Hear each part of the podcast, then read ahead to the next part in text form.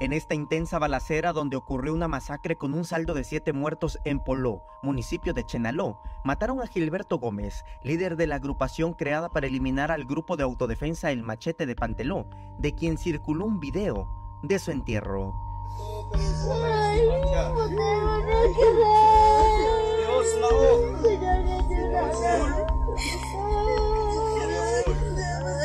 Alerta Chiapas le informó de la intensa balacera ocurrida el 2 de junio. Datos extraoficiales confirmaron que un accidente automovilístico derivó en la masacre, toda vez que una camioneta se impactó en una vivienda y el conductor, al negarse a negociar, comenzó con una balacera con el propietario de la casa. El dueño de la vivienda es un ex zapatista ligado al grupo de autodefensa El Machete, y el de la camioneta está identificado como integrante del grupo Los Ratones. De ambos lados se unieron sus seguidores y esto provocó que la balacera se prolongara hasta por dos horas.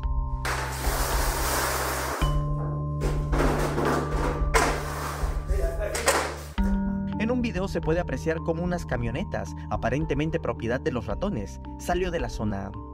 La Fiscalía General del Estado confirmó el deceso de siete personas y abrió una carpeta de investigación para esclarecer los hechos. Samuel Revueltas, Alerta Chiapas.